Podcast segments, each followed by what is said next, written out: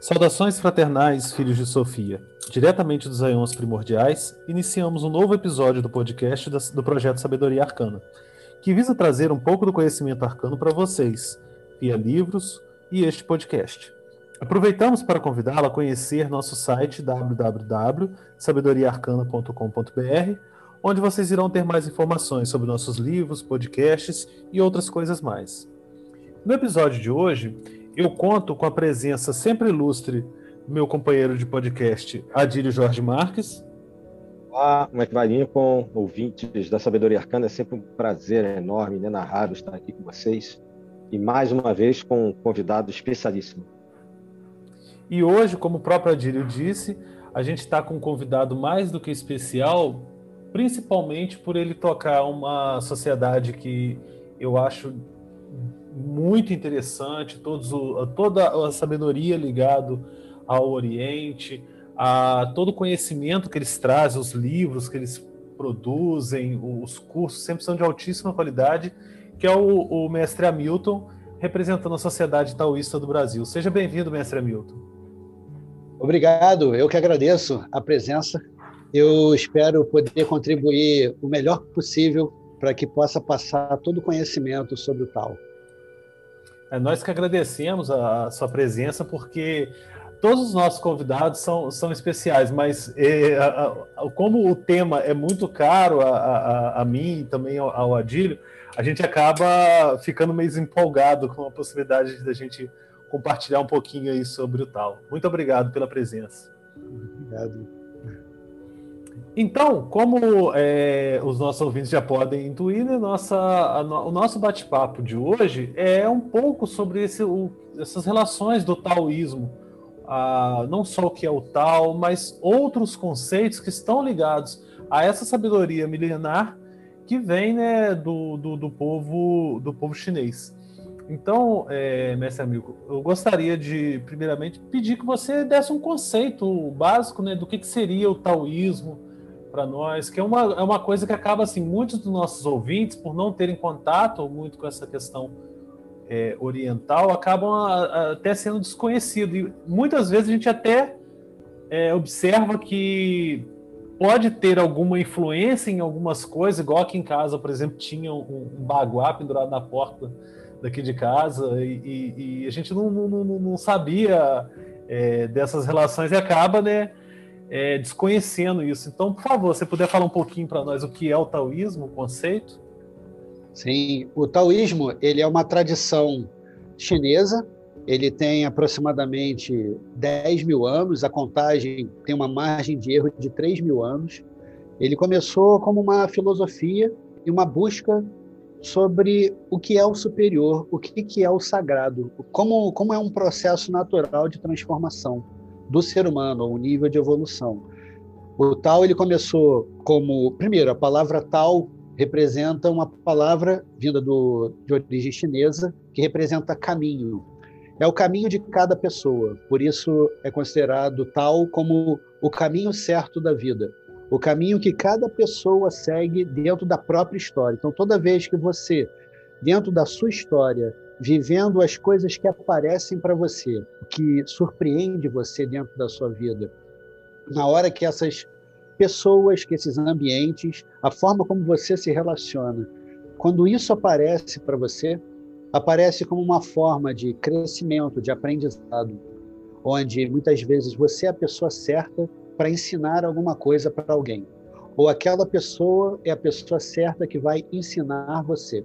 Ou também, terceira opção, é o momento em que essa pessoa aparece para instigar, para incitar você a ser uma pessoa melhor, que pode ser vista como um livro que você recebe, uma cobrança quando alguém fala, mas você não medita, você não, não busca ser evoluído, então por que, que você está reagindo assim?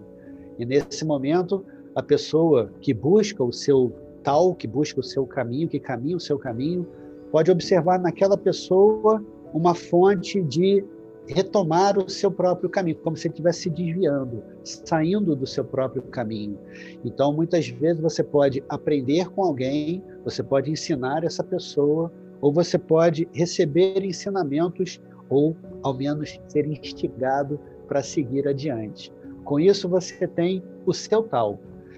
O tal representa, como, como eu falei, de origem chinesa, e toda a tradição ela é composta de várias áreas. A tradição taoísta, uma parte dela é a sua filosofia, a forma de ver o mundo. Então, o taoísmo que criou alguns conceitos. O primeiro conceito é o conceito do yin e do yang, que é mundialmente conhecido. O yin e yang representa a dualidade das coisas. Quando você segue um caminho, você naturalmente vai ter que abandonar outro caminho. Então, no momento em que você está agindo, você tem que abrir mão da sua quietude. No momento em que você se acalma, você naturalmente tem que parar de agir. Então você tem momentos. E esse momento representa a força de consciência. Quando você toma consciência de quem você é dentro do seu caminho, qual o caminho que você deve seguir, qual é a sua natureza, o seu dom, o seu talento e como você deve executá-lo. Nesse momento você se reconhece. Igual uma pessoa quando chama o seu nome, você vai responder sem nenhuma sombra de dúvidas porque você sabe exatamente quem é você. Nesse momento, no, no caminho do seu nome, você tem tal. Agora, quando você tem que decidir uma coisa dentro da sua vida, às vezes parece que o tal não aparece para você, então você tem que voltar a atenção para a sua respiração, para a sua tranquilidade, para você naturalmente encontrar o seu caminho, quem você é dentro daquela situação, dentro daquele local, dentro daquela história. Isso representa a sua filosofia, isso representa o yin e yang. E você vai construindo, não só pela filosofia, mas pela execução. Então, dentro da tradição, além da filosofia, o taoísmo oferece a magia, o reconhecimento de todas as energias do mundo interagindo, onde você não vive apenas um caminho linear, você depende de várias pessoas. nós começamos pelos nossos ancestrais. A maneira como nós entramos no mundo conta muito. Então, quem foi, quem foram os seus pais? E os seus pais tiveram uma época, tiveram uma vida, uma história, e eles foram criados pelos seus avós. Então você vai de geração em geração, entendendo que cada geração tem uma história, tem uma limitação, tem uma restrição, tem também conceitos. Você entende que várias pessoas nasceram sobreviveram, se reproduziram até chegar a você. Então representa a sua primeira linhagem, seus ancestrais ou seus antepassados. E você pode entender que os seus ancestrais espirituais, que nesse caso você migra, por exemplo, algumas pessoas têm a tradição cristã, budista, taoísta, hinduísta, eles também são representantes do seu, dos seus ancestrais. Então, isso são os seus antepassados várias gerações trouxeram aquela religião até o dia de hoje. E se uma pessoa hoje se torna um cristão, um budista, um hinduísta, um taoísta, é porque essa tradição ela não acabou. Essa linhagem, essa religião, ela não foi interrompida. Assim você tem dentro da tradição taoísta a filosofia, você tem a magia de entender a circunstância, a conexão que você tem com, com o mundo inteiro, e isso torna uma religião. Então, o taoísmo pode ser visto como uma religião, como uma filosofia, mas ela, ante tudo, é uma tradição. Já que o taoísmo é muito grande, você escolhe qual é o caminho que você segue dentro do taoísmo. Ou melhor, até melhorando a frase, como que o taoísmo pode servir você dentro da sua caminhada. É assim que a gente entende o que, que é o taoísmo, resumindo né, de uma forma bem, bem rápida, bem sintética, o que, que é a tradição taoísta. É interessante essas relações que, assim, é, algo que até você comentou que eu não, não tinha me dado conta ainda é, nesse conceito de taoísmo, essa relação de antepassado, da, da linhagem de antepassados que, que acaba né, contribuindo para esse caminho também. Eu não tinha me atentado a esse fato. Muito interessante esse ponto. Você quer fazer alguma pontuação, Adílio? Olha, é, isso é bem interessante mesmo. Né? Ele, o West Hamilton tocou na questão da, das polaridades em Yang, que provavelmente são um aspecto mais comum, ou, né, é, mais teorizado do taoísmo. Claro muitas das vezes se comercializa, se, se, se divulga né, o símbolo, inclusive, sem um maior conhecimento, com toda essa profundidade, como a Milton já colocou aqui.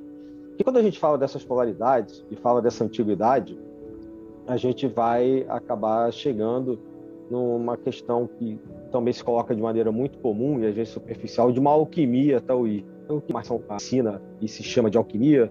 Se o mestre Hamilton pudesse me esclarecer, isso é uma dúvida eu já tenho há muito tempo. Sim, o taoísmo ele é conhecido é, em parte dele pela alquimia. Então, se entendendo o que que é alquimia, você vai ter alquimia dentro do Oriente e a vista pelo Ocidente. As duas trabalhavam a imortalidade, a busca pela imortalidade. A diferença é que os antigos alquimistas, no caso do Ocidente, buscavam é, não apenas a imortalidade, mas como que aquilo acontecia, qual era o elixir, qual era o ingrediente secreto, que era chamado de princípio M, o que que isso, na terra, na água, no ar, em quatro elementos, sendo que nesses quatro elementos eles buscavam a origem disso. Diferente dos antigos taoístas que praticavam a alquimia através da observação da natureza, tendo que uma montanha, uma árvore, tem a capacidade de viver ou de durar mais tempo do que um ser humano.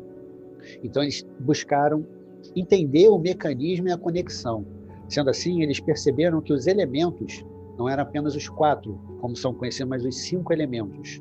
Um deles representava a própria árvore, ou principalmente a sua respiração, o vento, que é o ar em movimento. Nós percebemos um vento através do movimento da árvore, quando a árvore está balançando. Quando você pega o conceito do vento, que é o ar em movimento, o ar em movimento é a sua respiração. E é justamente a percepção da alma, porque só uma alma, quando está dentro do corpo, é que ela consegue puxar o ar um corpo sem alma não consegue respirar, não faz o coração bater, não renova as células. Então, o princípio da vida estaria na alma. Então, você tem a conexão. Enquanto alguns alquimistas, principalmente no Ocidente, buscavam um único elemento que restaurasse a longevidade ou que criasse a imortalidade, os antigos taoístas eles buscavam a harmonia entre os elementos. Então, assim como uma árvore, um pedaço de árvore pode gerar o fogo, que vai consumir a parte boa da madeira e a parte ruim vai virar cinza. E essa, essa cinza ela vai nutrir, vai alimentar a terra. Então a gente fala que a madeira vai gerar o fogo, o fogo, através das cinzas da madeira, vai alimentar a terra.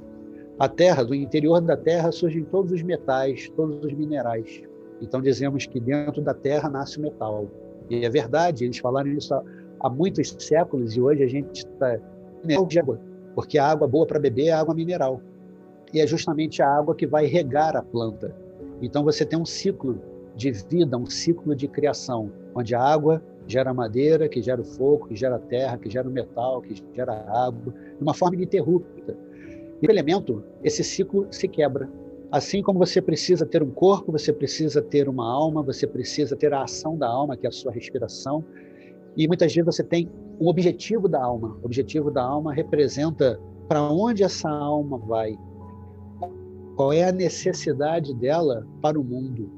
Qual é a necessidade daquela alma dentro desse momento de vida? Por que, que então, era o questionamento dos antigos alquimistas, mas aquela pessoa não nasceu 100 anos atrás, ou por que, que ela não nasce daqui a 100 anos? Por que, que ela nasceu agora? Então, ela tem uma utilidade, é chamada utilidade da alma.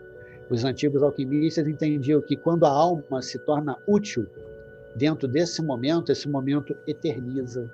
E é assim que os antigos alquimistas desenvolveram toda a filosofia do taoísmo, através da utilidade da alma, da ação da alma, que é a sua respiração. Daí vem alguns conceitos como Tai Chi Chuan, como Qigong, são técnicas respiratórias, e todo o trabalho energético vindo do taoísmo é o trabalho da saúde, Com a saúde e com o equilíbrio e a utilidade da alma, você tem a longevidade, porque aquela alma dura, aquele corpo dura por mais tempo. Então você tem o primeiro conceito que é a saúde, o segundo que é a longevidade, até através dentro da percepção da meditação perceber que aquela alma existia antes do nascimento e vai continuar existindo após a vida. Então nasce o terceiro conceito que é a imortalidade. Então saúde, longevidade e mortalidade são os três conceitos que os antigos alquimistas, pelo menos no taoísmo, começaram a desenvolver.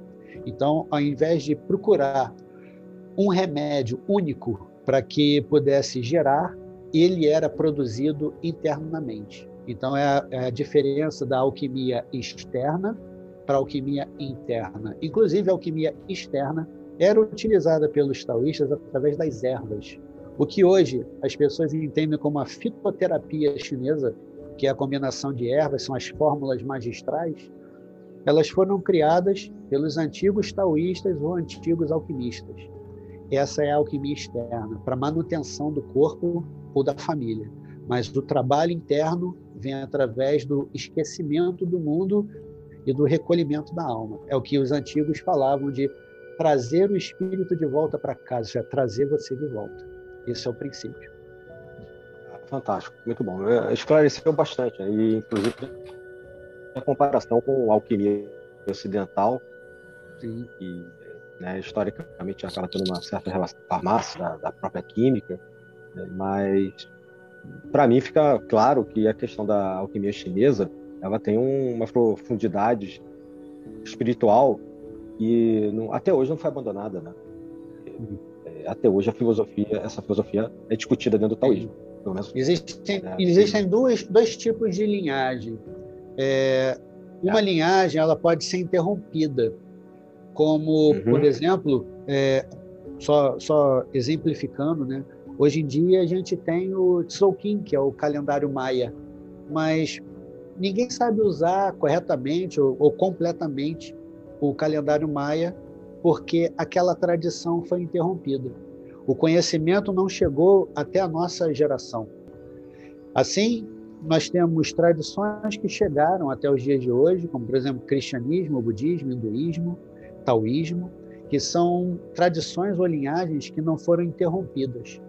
Existem tradições que foram quebradas. Por isso, hoje, a gente tem acesso a todo o conhecimento, o conhecimento integral sobre toda aquela linhagem, todos os antigos praticantes que viveram, praticaram, tiveram nível de realização e deixaram anotados, esse conhecimento chega até os dias de hoje. Então a gente tem acesso a uma linhagem. Isso que é o, o fantástico de ter uma linhagem viva, como nós chamamos, e não uma linhagem que foi interrompida ou que morreu ou que teve uma ruptura. Assim a gente tem uma, uma plenitude do conhecimento, o que para gente que estuda bastante, que, que busca colocar em prática o que os antigos praticavam, é, para a gente é fantástico, porque tem todo o conhecimento correto. Para isso, o taoísmo ele valoriza três coisas: o caminho que você tem, o ensinamento que você recebe e uma linhagem. A linhagem, geralmente, é uma linhagem viva, é a linhagem dos mestres, onde você seria favorável que toda pessoa tivesse um mestre, um mestre vivo, que praticou, que caminhou o seu próprio caminho e que hoje, como mentor, pode ajudar você a caminhar o seu. Então, é uma linhagem viva, é um ensinamento vivo e um caminho para você. Se faltar um desses três, dificilmente a pessoa consegue ter uma realização. Porque se ela tem um caminho, mas falta conhecimento, ela não avança. Ela tem um caminho, tem conhecimento, mas não tem um exemplo, que é a linhagem, às vezes ela tem dificuldade ou não tem segurança. Se ela tiver conhecimento, mas ela não tem um caminho, falta interesse.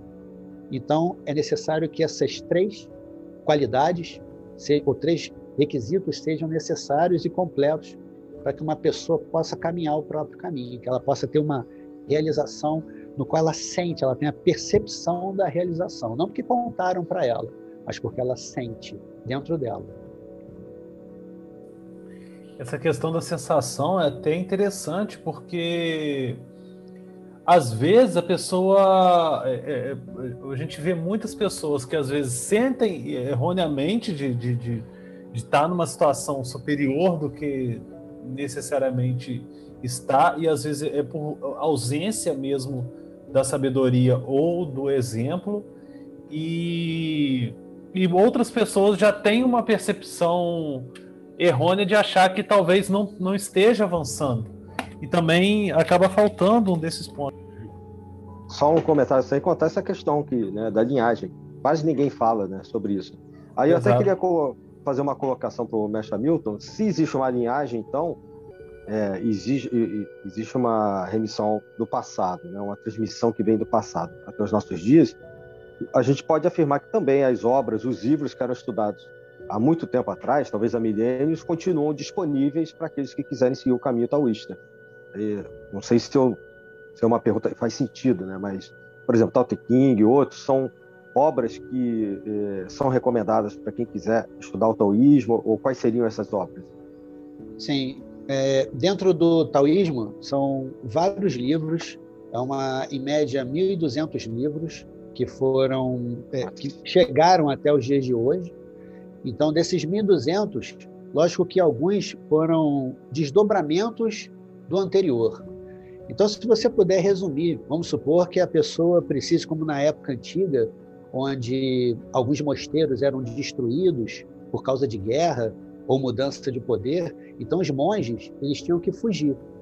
Era muito comum é, cada monge decorar uma parte de um livro, um capítulo, por exemplo.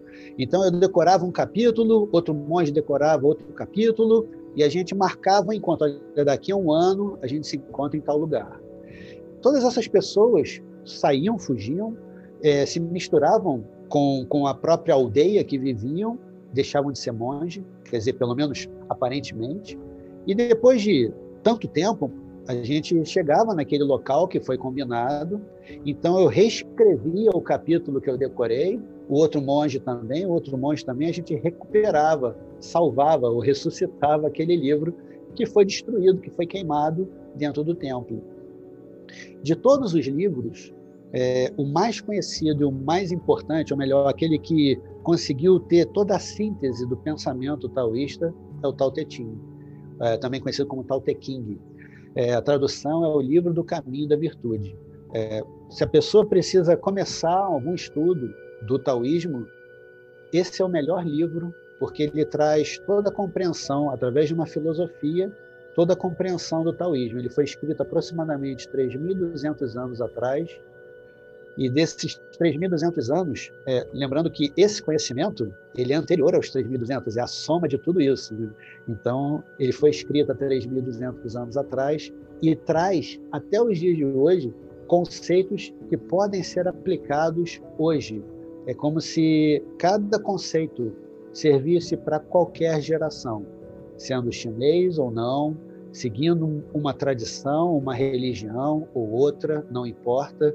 Se a pessoa puder acrescentar o conhecimento vindo pelo livro do Caminho da Virtude, que é o Tao Te Ching, se puder acrescentar, ela pode, aos poucos, usar o taoísmo, acoplar o taoísmo na própria caminhada. Por isso a gente tem o hábito de chamar todas as pessoas de taoístas. Porque se você tem um caminho, e todos nós temos, se você tem um caminho, você tem um tal. Então, naturalmente, você é um taoísta. Mesmo que você seja um budista, cristão ou ateu, ainda assim você tem um tal. Você só tem que caminhar o seu próprio caminho. Então, de todos os livros, existem vários, mas o mais importante seria o livro do Caminho da Virtude, que é o Tao Ching. Ah, perfeito. Eu imaginei. É, me parece também que é o mais divulgado aqui no Ocidente. Né? Não imaginava que fossem mais de mil é, escritos é, relacionados diretamente ao taoísmo, é, mas a gente escuta sobre o Tao Te King muitas referências, inclusive até para a gente retomar um pouco a pauta e facilitar aqui o, o trabalho do Lincoln, eu acabei colocando algumas perguntas a mais. É, Mestre Milton, seria possível a gente aprofundar um pouco mais a questão da relação das polaridades, Yin e Yang, porque além da alquimia, de, de tudo que normalmente se divulga em termos de medicina, uhum. é, são conceitos que normalmente são colocados de uma maneira um pouco mais superficial. Então, se fosse possível a gente falar um pouquinho mais é, como se trabalha, né, como se manifesta na natureza, como se manifestam né, as duas, né, as duas polaridades. Sim. O yin e o yang, ele, eles podem ser vistos como adjetivos. Então, algo pode estar yin e daqui a pouco se tornar yang. Por exemplo, uma pessoa está sentada, então ela está yin, porque é quietude. Daqui a pouco ela se levanta e começa a andar, então ela está em ação, ela está yang. Uma montanha está batendo o sol de um lado dela e, e o outro está escuro. Então, um lado está luminoso, o outro está obscuro, um lado está yang o outro está yin. Quando o sol se movimentar, o outro lado da montanha, que estava escura, vai ser iluminada, e aquela que estava iluminada se torna escura. Então a gente entende que o yin pode se transformar em yang e o yang pode se transformar em yin. Na verdade, são adjetivos. O melhor exemplo que eu costumo, que eu costumo dar, que ele é mundialmente conhecido, é, é a calçada da, de Copacabana, no Rio de Janeiro, onde ela é feita de ondas. Para quem conhece ou quem já viu alguma imagem, na praia de Copacabana existe o calçadão de Copacabana. Ele, ele é feito de ondas pretas e brancas. Quando você caminha, é muito comum você encontrar crianças brincando. Então, essa criança, tem uma criança que ela anda apenas na parte escura. E uma outra criança, que geralmente é o amigo, está tá andando apenas na parte clara. Quando a gente olha isso, a gente vê o tal. Algumas pessoas se esforçam em caminhar apenas um caminho: o caminho luminoso ou o caminho obscuro, que é o caminho yin ou o caminho yang. Então, uma pessoa que está apenas no caminho yin é uma pessoa que se torna mais pesada, mais lenta, porém ela consegue materializar, ela consegue concretizar, ela consegue realizar coisas. O preço disso é que ela vai se tornando cada vez mais lenta, cada vez mais pesada. Outras pessoas, elas seguem apenas o caminho yang, que é o caminho claro. Então essa pessoa, ela geralmente é mais ativa e por isso, por consequência, ela tem mais ansiedade. Essa pessoa mais ativa, ela sente que nada pode parar. Então ela é uma realizadora, ela é uma tarefeira. Ela começa a fazer e executar sem parar. Geralmente existe um desgaste. Porém, a realização dela é feita dessa maneira.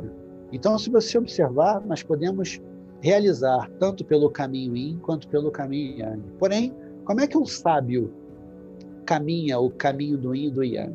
Ele não olha a parte escura nem a parte clara. Ela, ele, o, o sábio ele vai caminhando simplesmente pela estrada, vai simplesmente caminhando por aquela calçada. Ora ele pisa na parte escura, ora ele está na parte clara. Quando isso acontece, ora ele sabe que ele tem que estar mais quieto, que ele tem que se recolher, ele tem que concretizar ou materializar as coisas. Ora, ele tem que ser mais ágil, tem que ter uma conversa, uma postura mais leve e tem que ser mais rápido. Ele só tem que ter a percepção do momento. Isso é o yin e yang aplicado. E você pode pegar isso e transformá-lo num diagnóstico, num diagnóstico de medicina chinesa. Como o paciente chega, será que ele chega muito quieto, cabisbaixo, olhando para baixo, com o corpo recolhido? Então ele tem uma energia mais ou ele chega extremamente ativo, coração batendo rápido, o olho bem arregalado, ele não consegue parar, então ele está totalmente yang. Então, sabendo o que está acontecendo, você sabe então como agir. Como médico, por exemplo, sabe como harmonizar aquela pessoa. Está com excesso de yang, precisa de um pouco de yin. Está com excesso de yang, está com excesso de yin, precisa de um pouco de yang. Então, ele vai equalizando, equilibrando, harmonizando a pessoa. Isso é feito dentro de uma pessoa, dentro da própria casa, através do Feng Shui, que é também conhecido como Feng Shui.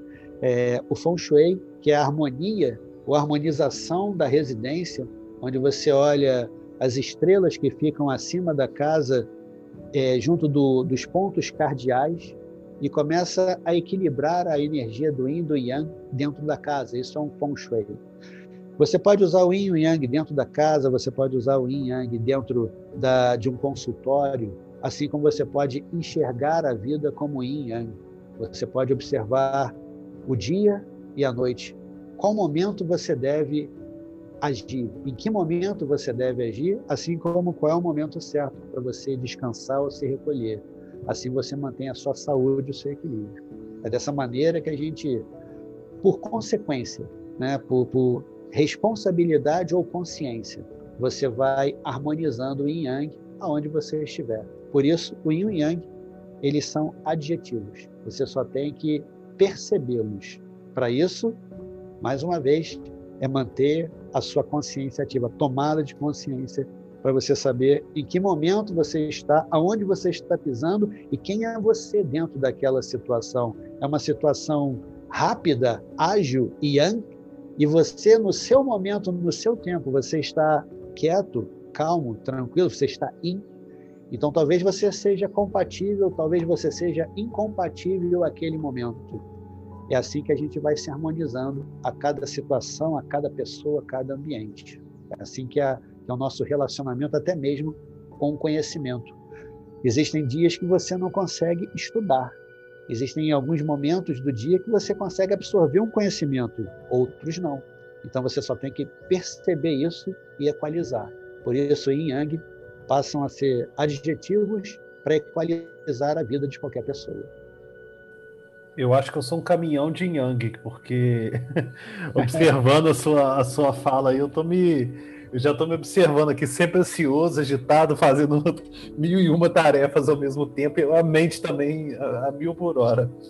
Excelente, você então é, uma, é um Yang necessário em algum lugar, você só tem que ver aonde, aonde você que eu encaixo. é, mas eu achei também boa essa, essa, essa sua fala, porque que a gente acaba vendo no senso comum é sempre achar que Yin Yang eram polaridades e, e, e excludentes, no, no, ponto assim, ah, o, o positivo, negativo, masculino, feminino, que em algum momento eles se encontram, mas que são duas instâncias separadas. E a gente observa que não. Gente, ao observar a, a, sua fala, a gente percebe que é muito mais interligado esses, essas polaridades do que excludentes e, e que isso é constante em, em, em, dentro de nós mesmos. É, é, eu acho é, não só em nós, mas até no ambiente em si. Então, foi muito boa sua fala nesse sentido. Até pra... é, o, o Yin e o Yang, eles são polaridades, então eles são antagônicos, mas ao mesmo tempo eles são complementares. Há muitos anos atrás, o meu mestre, Cheng, fundador inclusive da Sociedade Taoísta do Brasil, ele deu um exemplo numa, numa aula, é, foi um exemplo, ele foi tão simples que eu nunca mais esqueci. Ele falou que o yin e yang era igual um frango de uma padaria, que ficava rodando ali na frente da padaria. Aí todo mundo prestou atenção. Acho que naquele momento quem estava desconectado se conectou, naquele um frango na padaria. Ele falou: "Pois é, se você você tem um calor e se aquele frango está rodando, ele vai assar por completo. Se você parar o movimento, um lado dele vai ficar queimado e o outro vai ficar cru. Então, o yin e o yang representa você a forma de você harmonizar o yin e yang é através do movimento. Só através do movimento é que você consegue equilibrar as duas polaridades. Por isso, então, esse complemento no momento em que você age, no momento da ação. Se não, como ele falava, se não, você vai ser como um frango. Metade está queimado e outra parte está crua. Eu nunca mais esqueci essa É, essa daí nunca é, mais... para mim. Nunca mais vou ver um frango da mesma maneira. É, eu chamava, eu chamava esses negócios de frango de televisão de cachorro. Os cachorros sentam ali e ficam observando, né? Mas agora é, você você tocou num, num, ponto que, que eu achei a questão da ação, do movimento, mas ao mesmo tempo eu fiquei encucado aqui com outro conceito que, que é dentro do taoísmo, que é a da não ação, do Wu-Wei. Não sei se eu estou pronunciando correto, mas é, eu gostaria que você falasse um pouco sobre essa questão da não ação dentro dessa condição do, do taoísmo e, e de toda essa circulação de movimento, de energia e tudo mais. Sim. O Wei representa a não ação. Na verdade, ela pode ser traduzida também como uma ação sem intenção. O que é uma ação sem intenção? Vamos, por exemplo, uma pessoa está num ponto de ônibus e de repente ele vê a mãe e uma criança. E a mãe ela está cheia de bolsas e sacolas, e ela não está conseguindo controlar a criança, que por um outro lado, sem controle, ela está indo em direção à rua, justamente no momento em que o ônibus está chegando. E aquela pessoa, quando está parada no ponto de ônibus, vendo aquela situação, ela naturalmente ela vai correr, segurar aquela criança e tirá-la da rua. Sendo que naquele momento ela agiu sem intenção. Ela não tinha intenção de parecer um herói naquele dia, não tinha intenção de impressionar a mãe, não queria nenhuma recompensa, ele não queria ser visto, aplaudido, ele simplesmente fez porque precisava ser feito. Isso é uma ação sem intenção. Nesse momento, a pessoa agiu com o way. Ação sem intenção, ou não ação. É diferente de quando eu quero pedir alguma coisa para alguém de uma forma bem manipulada, eu preparo um jantar, eu preparo o melhor prato, o prato que ele mais gosta, e no meio do jantar, então, eu faço uma proposta.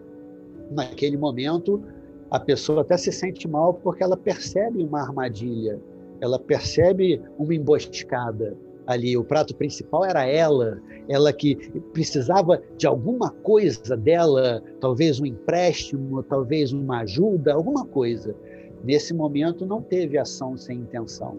Então a diferença da ação e, e a intenção está naquele que você projeta. O que, que o coração age? Mas você pode perguntar, mas Hamilton, dentro do mundo, eu não consigo agir sem intenção o tempo todo. Lógico, se a gente vai até o ponto de ônibus, a gente tem a intenção de pegar determinado ônibus. Se a gente tem, se a gente ligou um podcast, a gente tem a intenção de ouvir aquele podcast, de aprender aquele conteúdo, de absorver e crescer, evoluir. Então você tem uma intenção. Você só tem que perceber se essa intenção ela é, são três requisitos. Se ela é correta, sincera, profunda. Se ela estiver correta com a sua caminhada, se ela for sincera, ela tem o E, ela tem ação sem intenção. Correta, sincera, profunda. Isso é o quanto que vai transformar tanto você quanto o outro. Tanto aquela pessoa que está praticando quanto o outro. O que, que você vai compartilhar e beneficiar? Se você tiver uma intenção sincera, correta e profunda, ela naturalmente está alinhada com a ação sem intenção.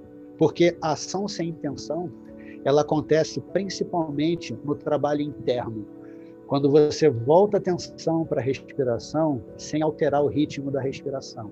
Quando você fecha os seus olhos numa meditação sem a intenção apenas de se iluminar, simplesmente de trazer o espírito de volta para você, de tomar consciência.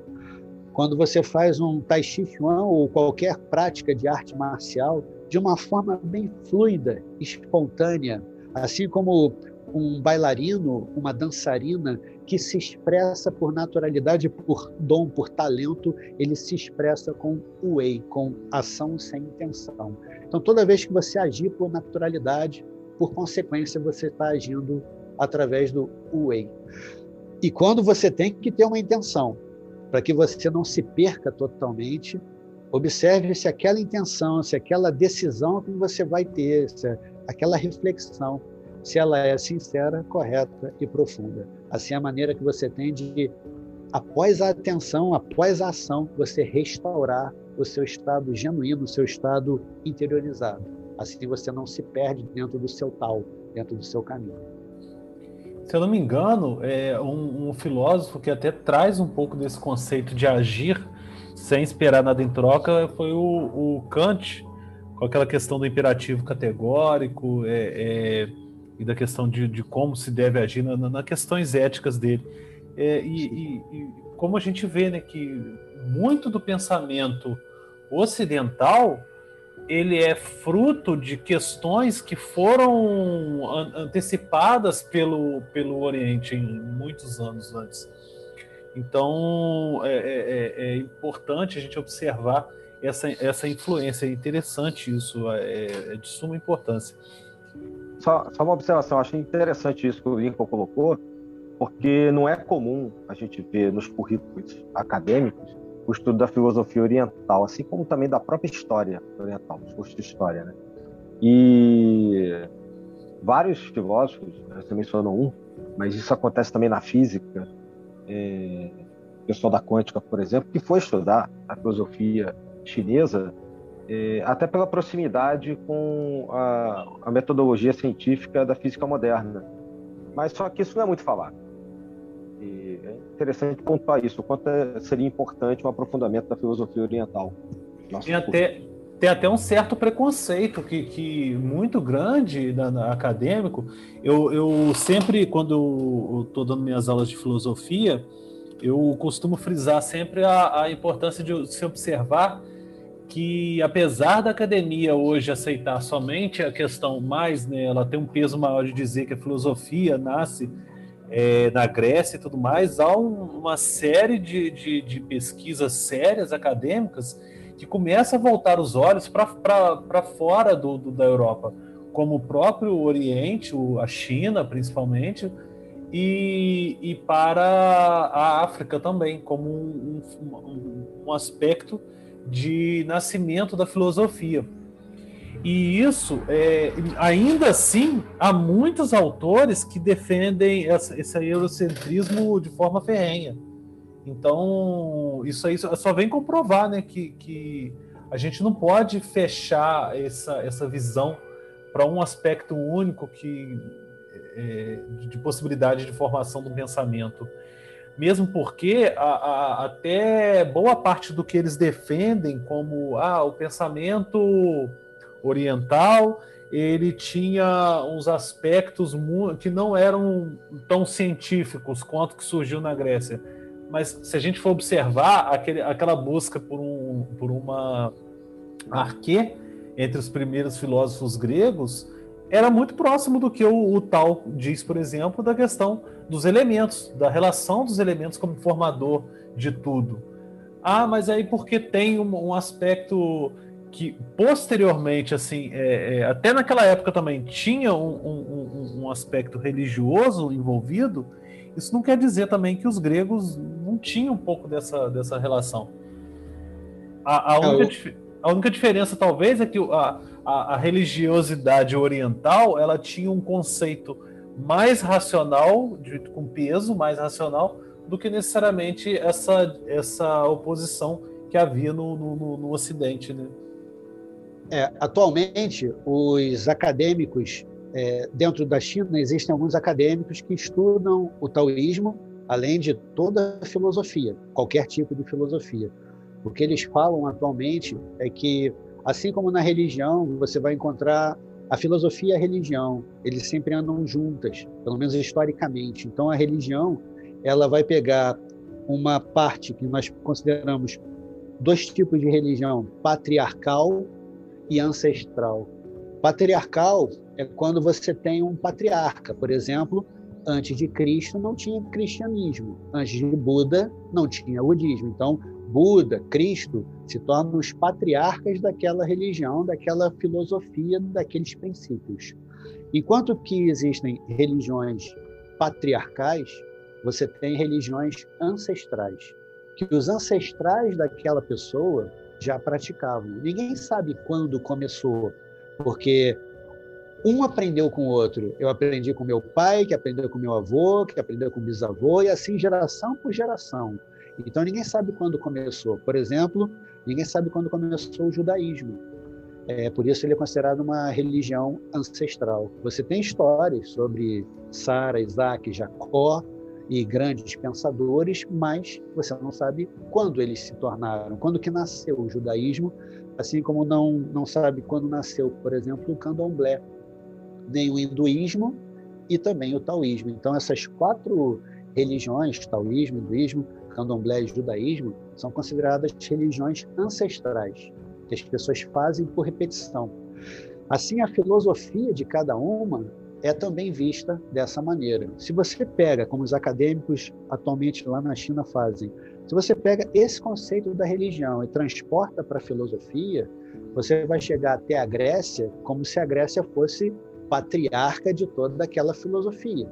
Mas existem filosofias, mal comparando, filosofias ancestrais que outras pessoas praticavam antes daqueles patriarcas é, desenvolverem uma forma de pensamento. Então, a gente diz que a filosofia ancestral, que geralmente está contida nessas religiões que eu acabei de falar, elas trazem um pensamento linear, porém elas vão transformando a cada geração. Alguns conceitos vão sendo adaptados. Por isso a necessidade tanto do Oriente quanto do Ocidente são as mesmas. As necessidades são iguais. Quem eu sou, para onde eu vou, de onde eu vim, o que, que eu preciso fazer, o quem eu, quem eu de verdade preciso ser, são questões internas que não existem apenas na Grécia, pelo menos na visão dos acadêmicos chineses, não existem apenas dentro do Ocidente. No, no, no Oriente, isso já vem acontecendo, esses, esses questionamentos vêm acontecendo até os dias de hoje. Então, essa diferença é só um, um, um adendo do, do que a gente estava conversando agora. É mais para comparar as religiões com a filosofia, tanto ancestral quanto patriarcal. Excelente. É, e aproveitando esse gancho, até do que você falou antes do, do, do da gente estava comentando sobre isso, é dessa questão da relação do taoísmo com alguns outros aspectos mais práticos é, e aplicados desse taoísmo em si, como por exemplo a questão do próprio I Ching. Eu, eu tenho um, um, um, eu tenho até duas versões do livro né, do, do aquela clássica da, da, da, editora Emos e tenho a da Sociedade Taoísta. E, e, depois que eu, que eu adquiri da Sociedade Taoísta, eu confesso que eu só uso ela. É, é, eu acho ela muito mais didática é, de, se, de se utilizar. E, e aí eu gostaria que você explicasse um pouco mais sobre essa relação do taoísmo com o I Ching e também com, com o Tai Chi e com o Feng, o Feng Shui. Sim. Se, se possível.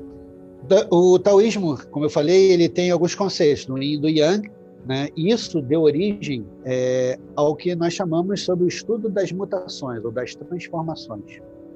O I Ching ele foi, ele é considerado um dos livros mais antigos do taoísmo. Ele foi historicamente, ele foi criado por Fuxi. Fuxi é como se fosse um, um, um xamã ou chefe de uma tribo imaginando 10 mil anos, 7 mil anos atrás. Então, ele era chefe de um clã, chefe de uma tribo. Existia a tribo de Fuxi e outras de Nugor, que eram tradições diferentes dentro da China.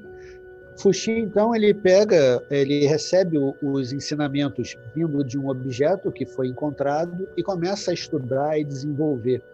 E ele que criou, então, o conceito do Yin, do Yang, dos quatro tempos que tudo dentro do mundo tem o seu início, tem o auge da vida, tem o declínio da vida e tem o recolhimento da vida. Tudo dentro da vida tem início, auge, declínio e recolhimento. Esse é o processo natural das mutações. Com isso, ele vai criando o I Ching, que é o livro das transformações, o livro da mutação.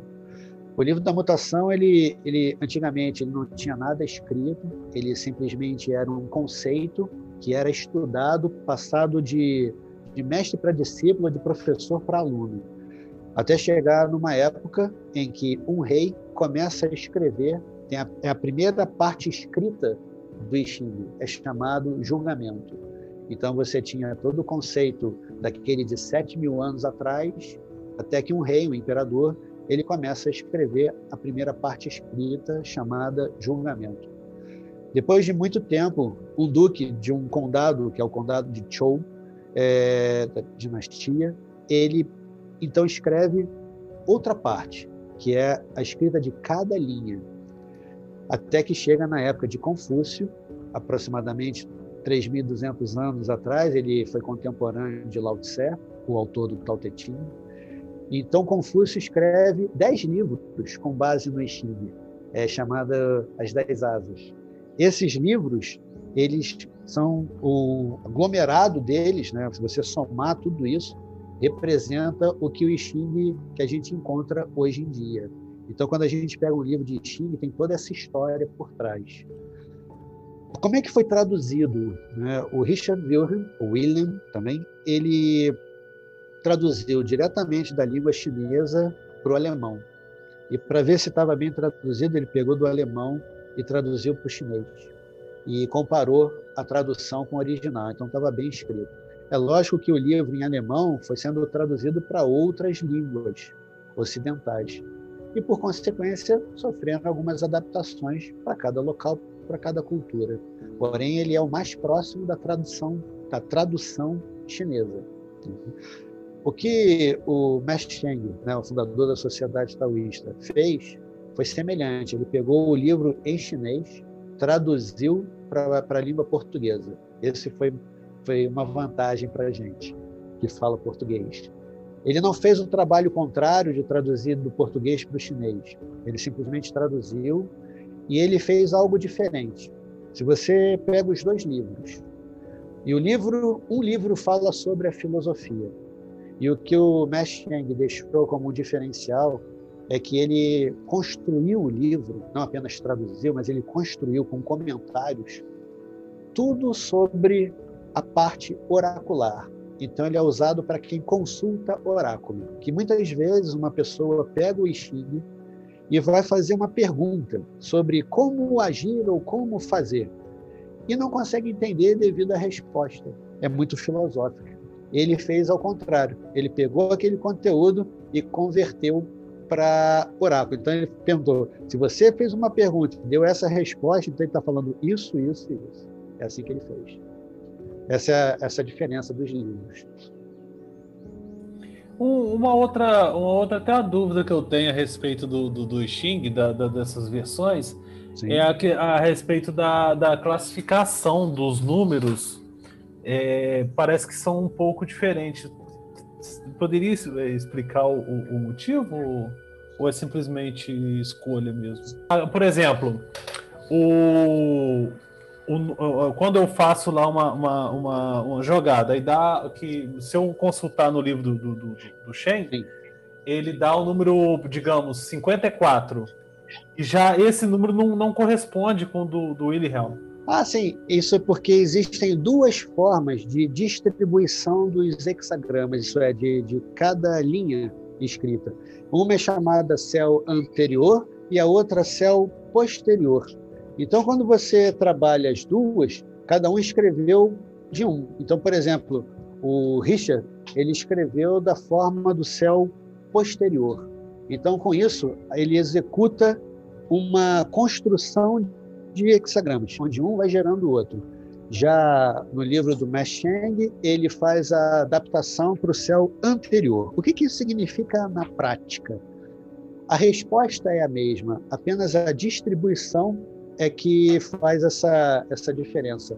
Mas se você buscar cada capítulo, você pelo número, você vai ter uma diferença.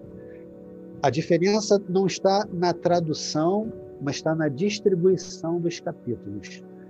Qual a diferença disso de um para o outro? É que no, no céu anterior, escrito pelo Cheng, ele faz uma família. Então, tudo que representa a energia da Terra está em conjunto. É terra com terra, terra com montanha, terra com água. Isso quem vai entender melhor para quem joga Steam.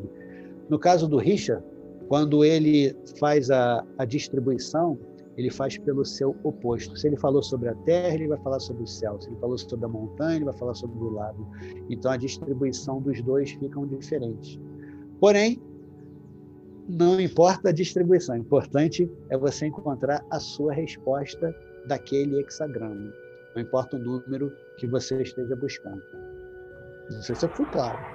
Não, foi sim. Inclusive tirou minha, minha dúvida é, eu consegui, consegui entender por conta da, das associações, em, em, em, uma forma e da outra de outra forma. Eu, Adílio, quer fazer um comentário? É, eu, queria, eu queria aproveitar o gancho do, do Tratado das Notações, né, do Steam. E eu tenho também a versão da Mawad, que é a do Steam.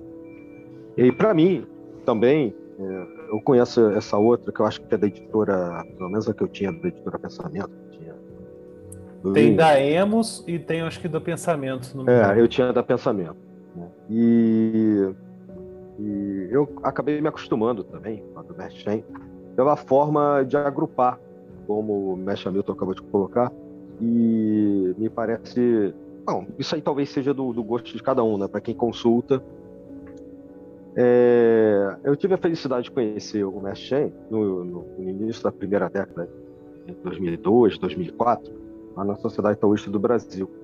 E depois que eu conheci esse livro também, eu achei fantástico. Então a gente está até aproveitando para falar um pouco da obra para os nossos ouvintes.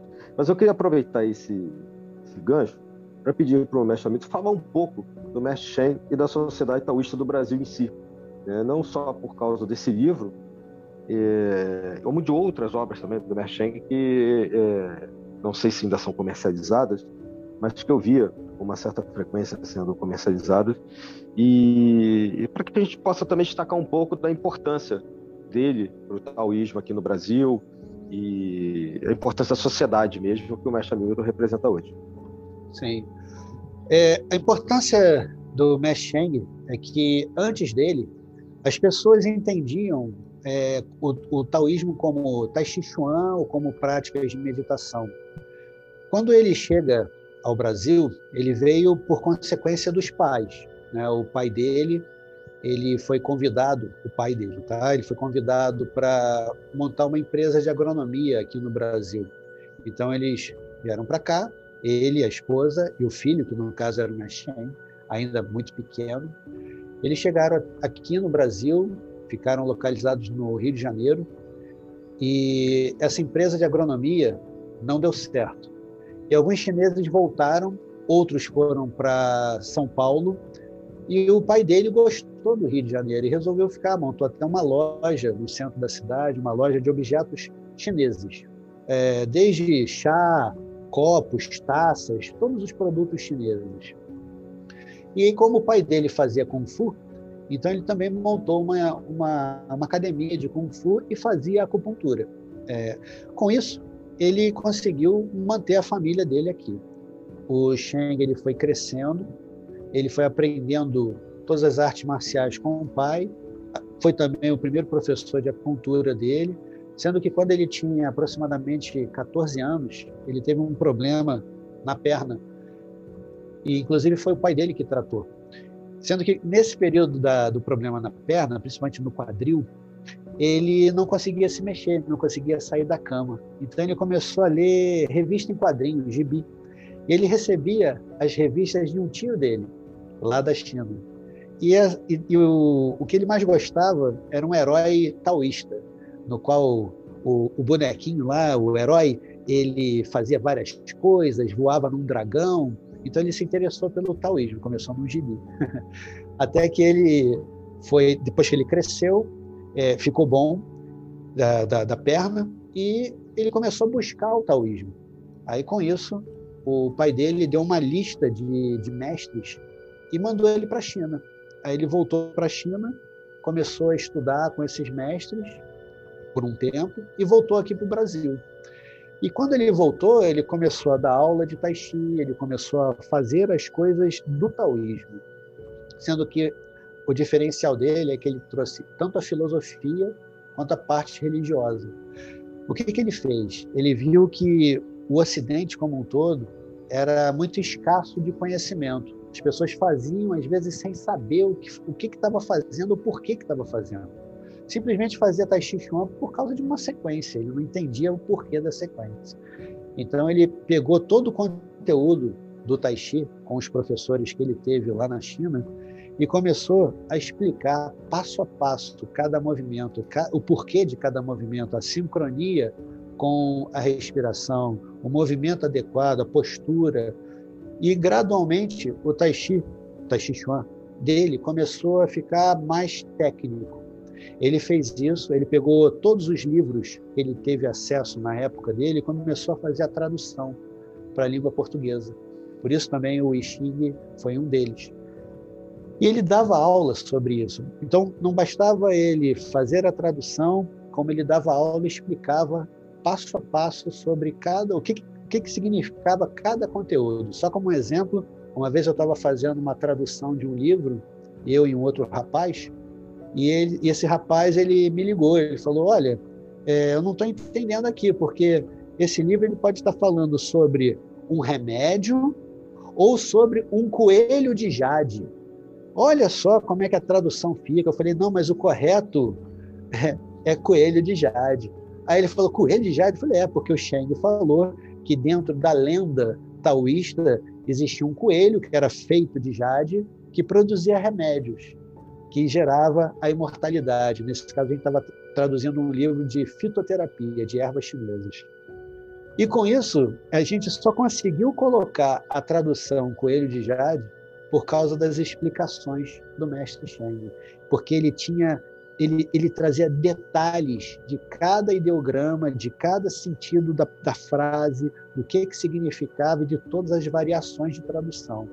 Então, se hoje a gente tem um conteúdo, é, mesmo que um conteúdo mais erudito, é, nasceu por causa dele. Então, hoje a gente tem um taoísmo mais voltado para a parte filosófica, religiosa e prática. E esses três, essas três, esses três segmentos, eles nasceram por causa da, do esforço pessoal do Mexin, essa importância dele aqui no Brasil. Tanto é que, há muitos anos atrás, ele foi à China e ele recebeu uma, um reconhecimento um reconhecimento pelo trabalho que ele estava fazendo no Brasil.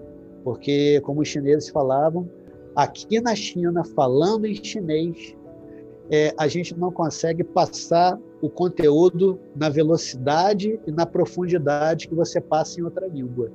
Ele até, ele tinha um pouco de ego dentro da, da prática pessoal dele, naquele momento aquele ego dele cresceu, porque ele se sentiu orgulhoso do trabalho que ele que estava fazendo. Um trabalho que, para a gente, era apenas um, um, um conhecimento né, a mais sobre o taoísmo, lá na China o grau de importância dele foi, foi bem grande.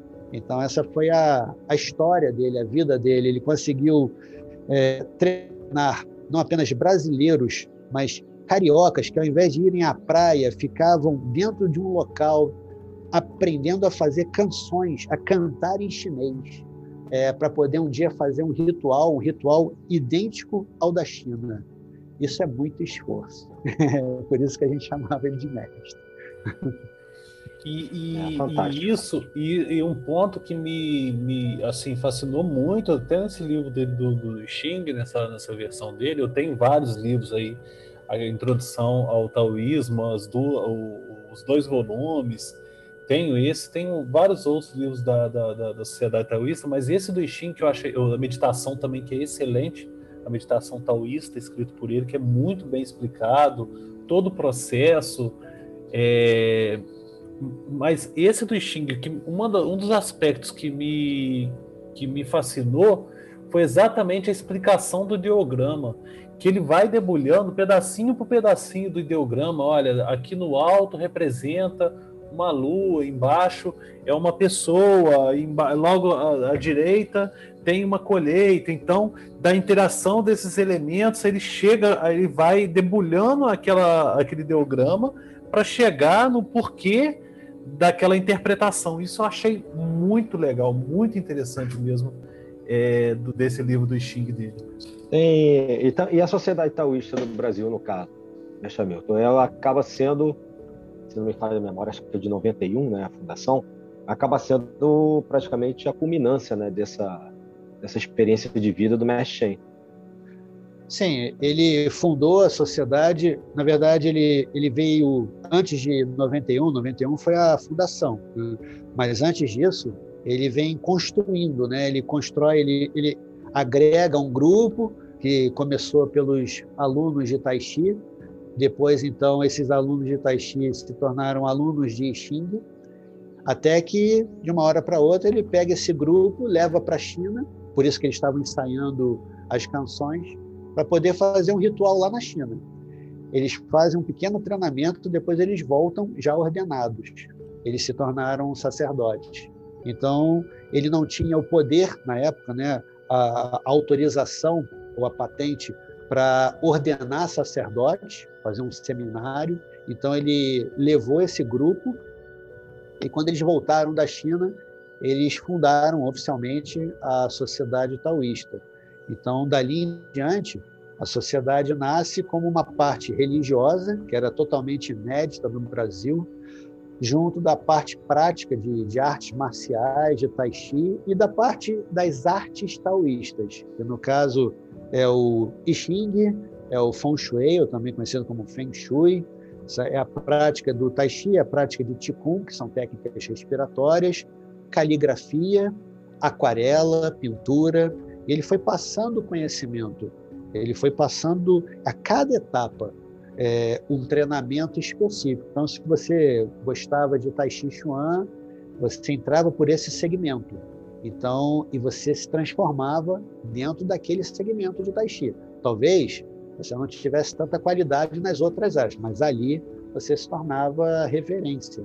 Então, ele foi criando referências, tanto de professores, não importa a arte, quanto dos sacerdotes com, essa, com esse hábito que ele tinha de passar profundamente conhecimento. E assim, todas as artes taoístas foram abrindo. E ele foi um dos primeiros a trazer a astrologia chinesa aqui para o Brasil. E com isso, as pessoas acessarem um conhecimento de astrologia totalmente diferente. Em de ser com os astros, como a gente conhece, era com estrelas, inclusive estrelas do outro hemisfério. E ainda assim funciona aqui no, no nosso hemisfério. E com isso ele conseguiu transportar e traduzir muito conhecimento taoísta. Por isso era, era a importância dele e a sociedade taoísta passa a ser então essa referência. Hoje em dia, é, com a pandemia, com o momento de transformação do mundo, está todo mundo, cada um no seu local, na sua casa. Então, o templo, por exemplo, está fechado há mais de um ano, devido à pandemia. Com isso, a gente teve que reinventar.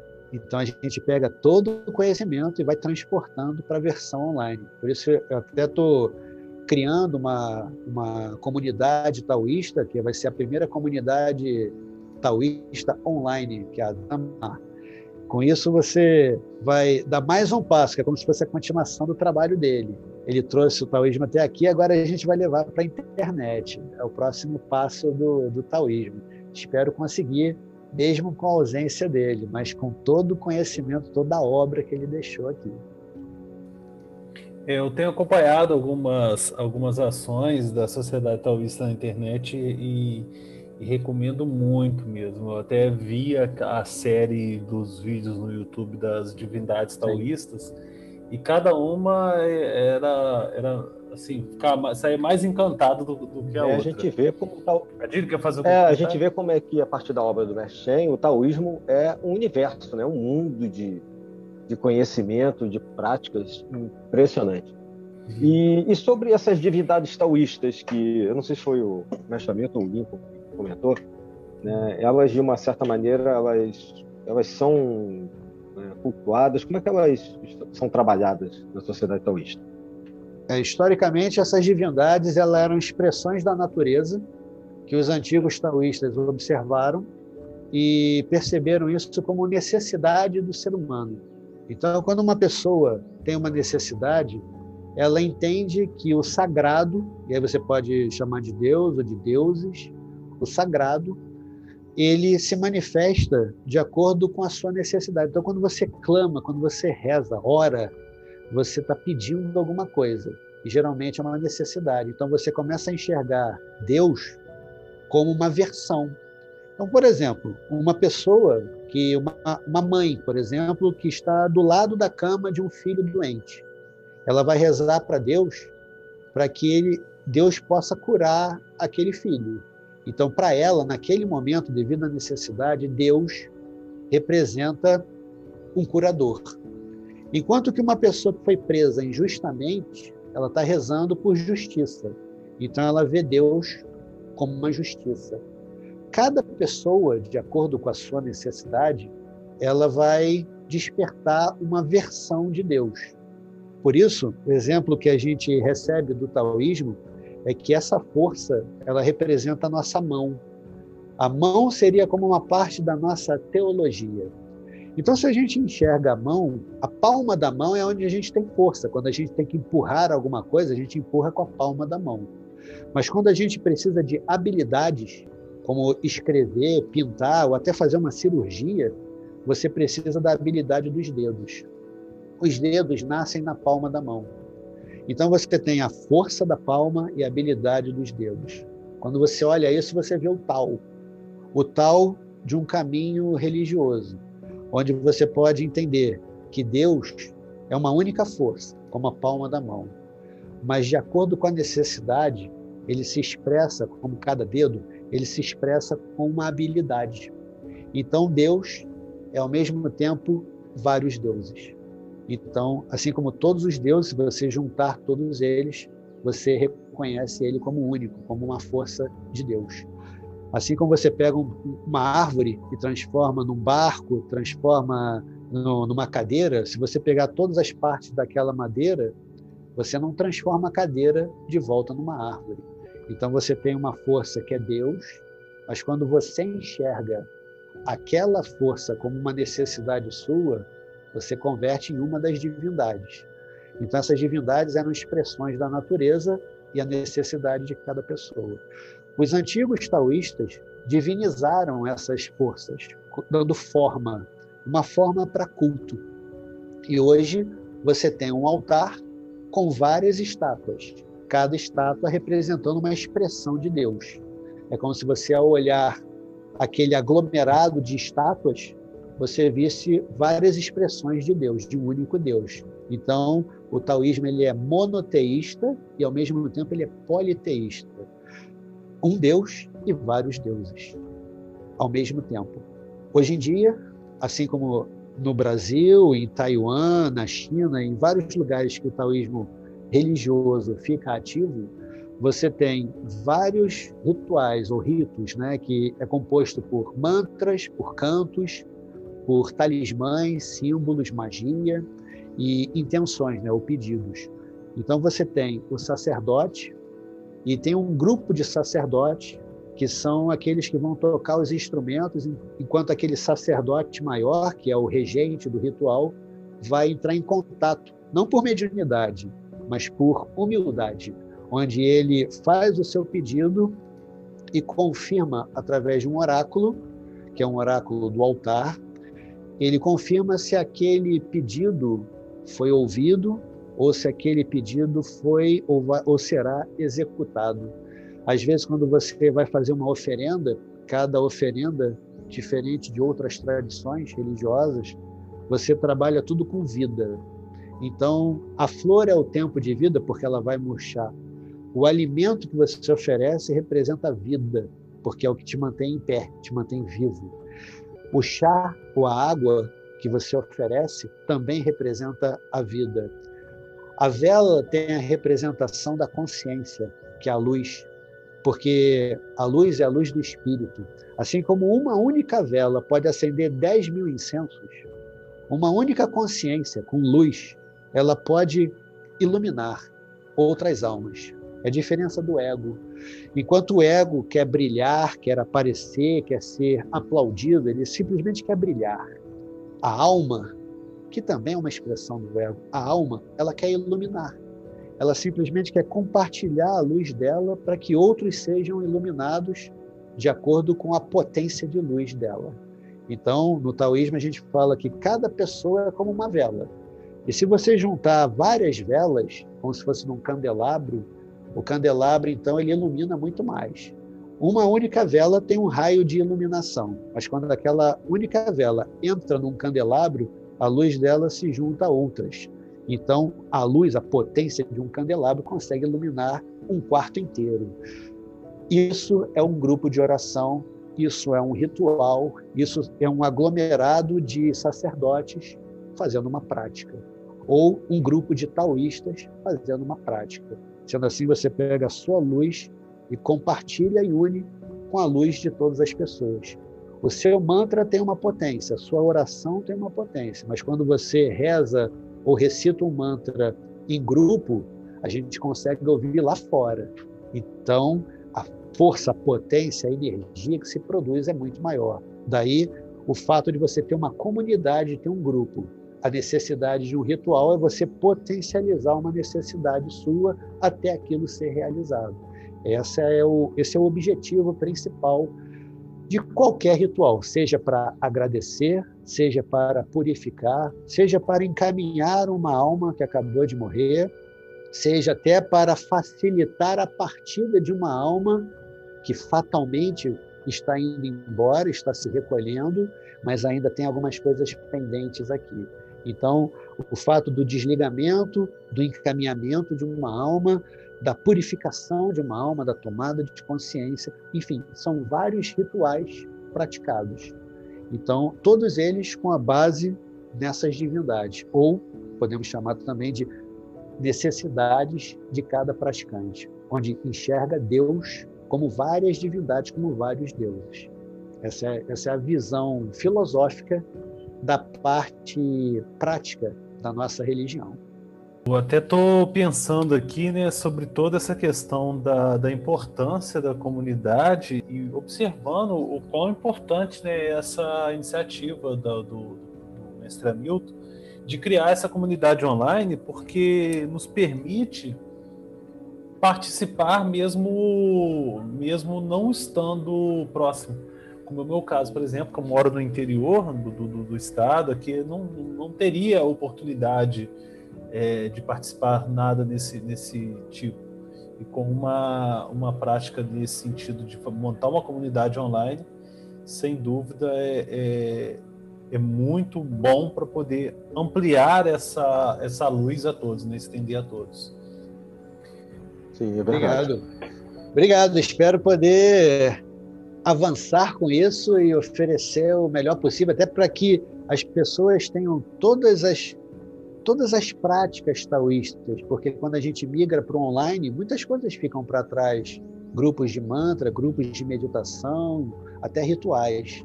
Então, através dessa comunidade, eu quero transportar tudo isso para casa de cada pessoa, para que ela possa sentar e sentir, receber aquilo e poder participar mesmo à distância. É, até eu, eu tenho costume de fazer a, meditação e, e, já fazia assim a, esse tipo de meditação que a gente pode chamar de meditação do, do de, de sentar e esquecer ou que dentro do budismo é, algumas linhas do budismo é, chamam de zazen e é a mesma meditação taoísta né que que é você deixar é, a mente, esvaziar a mente completamente, né? sentar e esquecer. E, e, o livro até que vocês é, editaram e, e, publicaram, traduziram, editaram e publicaram, sempre foi, foi uma, um auxílio muito grande em, em vários aspectos. É, e agora, com essa possibilidade de praticar né, é, em uma comunidade online, fica ainda até para os nossos ouvintes que a gente sabe que, que são de vários pontos do, do, do, do Brasil e do mundo, tem a possibilidade também de estar tá praticando aí, junto com a sociedade taoísta.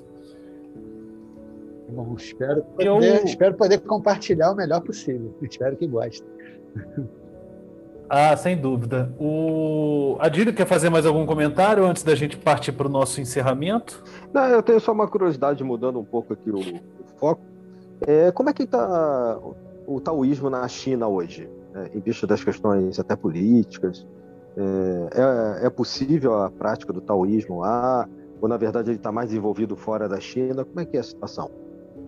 Existia uma época em que o partido da China era muito forte e ele ainda continua forte, lógico, mas ele não permitia a expressão religiosa. Foi uma época em que vários sacerdotes eles migraram principalmente para Taiwan e para outros lugares. Então, existia uma época da China em que os templos eles ficavam vazios e as pessoas apenas é, visitavam, como num museu. Aqueles que escolheram é, o caminho monástico, isso é, se tornaram monges, eles poderiam morar naquele local, mas não podiam expressar através de rituais, por exemplo. Enquanto que em Taiwan é, poder, era livre e poderia fazer os rituais à vontade. Então, o nível de, da parte religiosa em Taiwan cresceu bastante. Depois de um tempo, a China foi abrindo mais, permitindo mais a expressão dos monges. E hoje em dia, um monge pode andar de manto é, pelas ruas sem nenhum problema. A diferença de um para o outro é que da China para Taiwan, por exemplo, é que dentro da China ele hoje em dia pode fazer ritual. Por exemplo, alguém deseja fazer um casamento. Em Taiwan, você vai perguntar para o sacerdote ou para o monge: olha, quanto é um casamento? Ele vai dar um valor. Na China, até por administração do governo, o monge, alguém quer casar, ele vai até o monge e fala: Eu quero casar. E o monge vai falar: Quando? Ele vai falar o dia. Mas ninguém vai falar sobre valores, porque até hoje o monge ele não pode cobrar nada. Caso aquela família, aquele casal queira doar alguma coisa, é à vontade, é livre. Então, mas o monge não pode pedir ou cobrar ou exigir ou colocar uma tabela. Assim, é a parte financeira é, da diferença da, da China para Taiwan. Porém, no, o taoísmo como base, como conhecimento, ele está igual, idêntico. A diferença é que muitas vezes a pessoa, ah, então vou viajar, vou, vou lá para a China para conhecer melhor o taoísmo, ou vou para Taiwan para conhecer o taoísmo. E aí se depara com valores, com preços, com tabela, e pensa, nossa, que coisa, que coisa estranha, não achava que isso era taoísmo, isso, que isso fosse taoísmo. Mas o taoísmo em si, ele continua idêntico. Lembra que eu falei que alguns monges fugiam, reescreviam os livros, porém, todos os livros estão escritos, tanto em Taiwan quanto na China. O acesso ao conhecimento, o acesso às práticas, às técnicas e ao desenvolvimento pessoal é igual em qualquer parte do mundo. A diferença está é, tá na cultura, que o taoísmo foi se adaptando a cada região, taoísmo no Brasil, taoísmo em Portugal, na Espanha, na Itália, na França, nas Ilhas Canárias. Então, você tem uma, uma diversidade de cultura que absorveu o taoísmo, que adotou o taoísmo, e o, e o taoísmo foi se adaptando à cultura local. Mas o, o ritual, o gestual e as práticas, essas não mudaram. Apenas o, a forma de explicar o taoísmo. Essa foi se adaptando a cada situação, a cada região. Na China, como ele está hoje, continua igual ao que sempre foi. Uh, os chineses, eles praticamente nasceram taoístas, então não foram convertidos, então eles têm acesso muito mais rápido ao conhecimento taoísta, a esses 1.200 livros. A facilidade que eles têm, diferente da nossa, é que eles leem em chinês. Então a compreensão deles é bem mais profunda. Enquanto aqui a gente perde muito tempo no Ocidente, a gente perde muito tempo traduzindo e explicando até chegar uma geração consciente. Lá na China, os chineses, pela facilidade da língua, se tornam conscientes do tal mais rápido. Essa é a diferença da, do taoísmo no Ocidente e do Oriente. Aqui ainda está em, em gestação, vamos chamar assim, ele está ainda sendo construído, enquanto que lá já existe há muitos séculos e pela facilidade da língua o acesso é muito maior. Enquanto aqui a gente tem poucos livros traduzidos, lá eles têm todos. E é assim que a gente vai é, filtrando quais são os livros mais importantes, quais são os conhecimentos profundos e importantes ou necessários para que a gente possa trazer ou continuar trazendo para o Ocidente. Mas em relação ao taoísmo em si, está tudo igual. É, o, o, o, importante né, é que a tradição se manteve, mesmo aí com toda a, a, a dificuldade e tal, do, do, dos problemas aí do, ao longo da, da, da história chinesa e, e, que nos permitiu hoje estar aqui é, debatendo sobre esse tema. Né? É, eu gostaria de agradecer imensamente a, a, presença, a disponibilidade, o pronto atendimento do, do mestre Hamilton em, em, atender a gente, em trazer um pouco de todo esse conhecimento taoísta é, para nós, para os nossos ouvintes. Muito obrigado mesmo. Em nome da sabedoria arcana, a gente agradece imensamente. Não tem nem como, não tem nem palavras para expressar essa, esse agradecimento. Vou passar a palavra para a Di também para fazer as suas ponderações, agradecimentos? Ah, sem dúvida. É...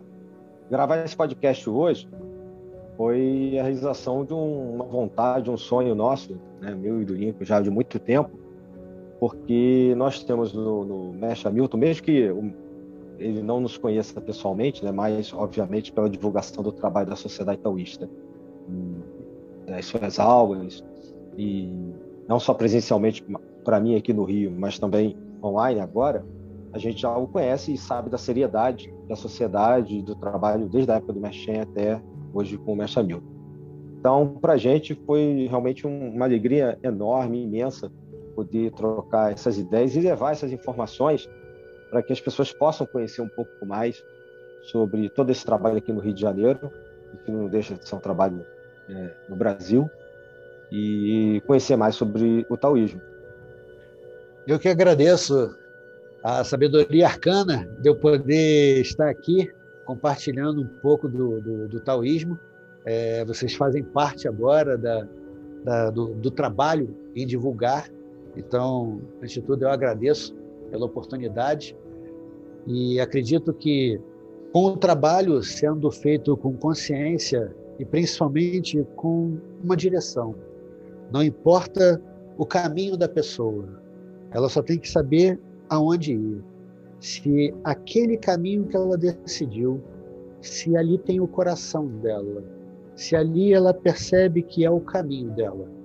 Então, para qualquer pessoa, a partir de agora, que ela possa, ao tomar consciência de quem ela é, do que, que ela de verdade carrega dentro de si, qual é a sua natureza e como agir. Observar a própria vida e pensar o que, que eu preciso equalizar dentro da vida para que a minha vida seja uma expressão minha.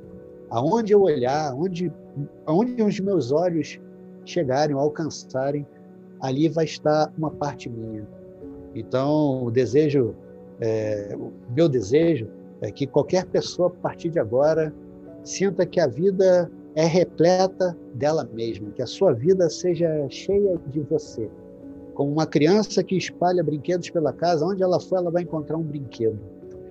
Da mesma forma que você espalhando você mesmo pela sua vida, onde você estiver, você encontra você.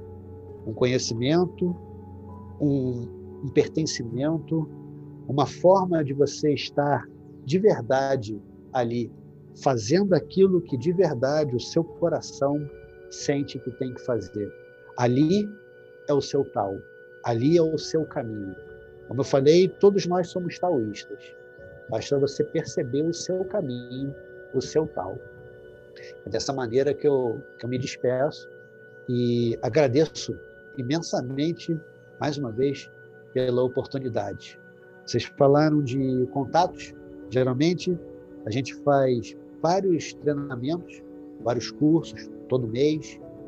E caso vocês queiram saber um pouco mais, é, o, o, nosso site, que é a forma mais rápida de encontrar, é Sociedade Taoísta do Brasil.com. É dessa forma que é mais fácil de encontrar, além das redes sociais. Se você quiser saber passo a passo qual é o treinamento, qual é o curso, de que maneira a gente pode acrescentar na sua caminhada, acho que é por ali que você vai encontrar o, o nosso tal. o nosso tal. Perfeito. Mas... Muito obrigado, mestre. Mais uma vez, muito obrigado e um grande abraço fraternal a vocês, ao mestre Hamilton, ao irmão Adílio e a todos os nossos ouvintes. Obrigado. Obrigado. obrigado. Um grande abraço.